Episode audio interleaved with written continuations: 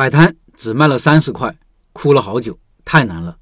理论学习、摆摊试错、同行店打工、拜师学艺，我认为是新手入门、低成本开店，同时确保高成功率的不二门法。社群里的犀利老板就是这么做的，所以他的第一家店就挺成功，月盈利两万以上。昨天的文章分享了他在同行店打工的一个总结，今天分享他摆摊时的一些想法。摆摊时他遇到过很多难题。我截几个图给大家看看，每一次分享他都写的特别认真。我把这些截图放公众号文章里了，听音频的老板可以到开店笔记的公众号查找对应文章看这些截图。记得有一次他说很努力了，但是营业额特别低，哭了好久。我想那时候他肯定很绝望，也肯定想不到三个月以后就开出了人生的第一家米粉店，第五个月营业额突破了两千，月盈利突破两万。他也肯定没想到一年之后他的店铺日营业额将近三千。来听听他当时的一篇分享，细细体会成功路上的艰辛。他说：“从去年六月开始摆摊，开始卖冰粉，到九月份学习炸鸡，再到十月租仓库开始干炸鸡，经历疫情风控等一系列事情，到现在为止摆摊差不多有五个月时间了，心里有一些感触，在此简单分享一下。开店笔记强调过很多次，一个店能不能开成，主要看产品、选址、宣传。摆摊也一样，只从摆摊的角度说。”就我目前的感受，我认为选址是最重要的。不是说产品和宣传不重要，只是相对于摆摊的小白来说，选址是最核心、最重要的。你有再好的产品，如果你的位置不对，在一个人流很少的地方，你也不可能长期坚持下来。你可能会说，人流少，我再大力宣传一下就好了呀。关于这一点，我认为你首先要有一个固定的位置，宣传的效果才会明显。对于摆摊来说，如果是固定摊位，你一直在那里没有问题。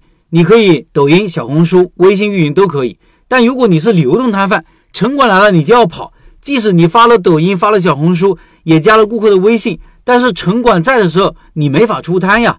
顾客来了，你也没法做出产品，而城管往往都是人最多的时候出现。就拿昨天来说，本来是出餐的高峰期，但是城管就站在你摊位的位置守着，这时候你怎么办？所以我想说的是，即使是摆摊，选址也很关键。最好是找一个可以付费的固定的摊位，在固定的位置积累老顾客，搞宣传。如果你是流动摊贩，那你要好好选项目，尽量避免携带大量油水的项目。像我做炸鸡，做流动摊贩，城管一来了，根本没法玩，一跑油洒的到处都是，两天搞下来，你心态都要崩溃。另外，很多人觉得摆摊成本低，即使亏也亏不了多少钱，这一点我不否认。但是你不要对摆摊抱太大的期望。首先，摆摊的时间就摆在这，一般都是下午六点左右出摊，大多时候摆摊到十二点，夏天可能一点左右，甚至更晚。但基本上十点以后人就少了很多，而且十点之后基本是主食卖的比较好，像炒粉、炒面这些小吃卖的相对较少。所以，因为营业时间、城管、出餐效率等这些问题，营业额有明显的上限。如果你一个人厌倦了上班，想摆摊锻炼一下自己，那没问题。指望流动摊贩摆摊养家糊口是有些困难的。我身边确实见到过能卖一千、两千多的。说真的，一千多我认为算是优秀了，两千多真的很少。而且两千多营业额，一个人大概率是搞不过来的。大部分摆摊都是在两百到一千左右。综合来说，我觉得一个人摆摊练习一下是可以的，但长期下来摆摊并不轻松。风里来雨里去，还时不时有蓝精灵来找你，一不小心被蓝精灵围成一圈。旁边都是围观的人，真的很尴尬。我就有一次，城管来了我就跑，结果城管就盯着我，一直在后面追。那时候我有一种错觉，觉得自己是贼，不只是外在的，还有内在的。记得去年有一次，营业额最低只卖了三十块。就在我发了那篇帖子之后，我哭了很久，但情况并没有好转，反而更惨了。原因嘛，天气原因、城管原因都有。但是当这个结果摆在你面前的时候，你会怎么想？我反正是对自己充满了质疑。那时候真的很想放弃。但是又没有退路，只能咬牙坚持。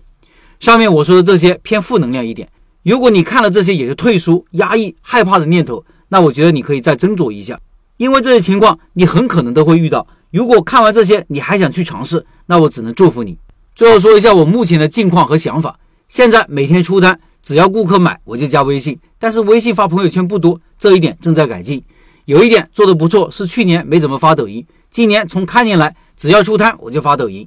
之前老是纠结拍什么内容，现在也想通了，不用搞那么复杂，好好录个视频，配上点背景音乐，加点活动内容，插个定位，只要有人看到就好了。这个事情在于长期坚持。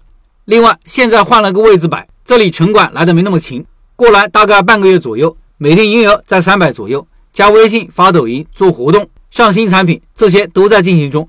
但上面也说到了，选址才是重中之重。我打算在这儿再坚持一段时间，通过这些动作看能不能有起色。如果不行，我会考虑找一个付费的摊位。之前也逛过一段时间，一些付费的摊位，要么有好多家在做炸鸡了，要么是没有好的位置。我现在在摆摊的地方，城管来的没那么勤，离家也很近，自身有些惰性，所以想通过这些动作看能不能起到一些效果。如果一个月之后还没有效果，可能会考虑找档口。以上是犀利老板的文字，分享他的文字。我是希望各位老板在遇到困难的时候不要放弃，因为这个时候就是你成长的时候，也要乐观，因为不久将来美好的事情就会发生。更要勤总结、勤思考，否则你的人生永远都是原地踏步。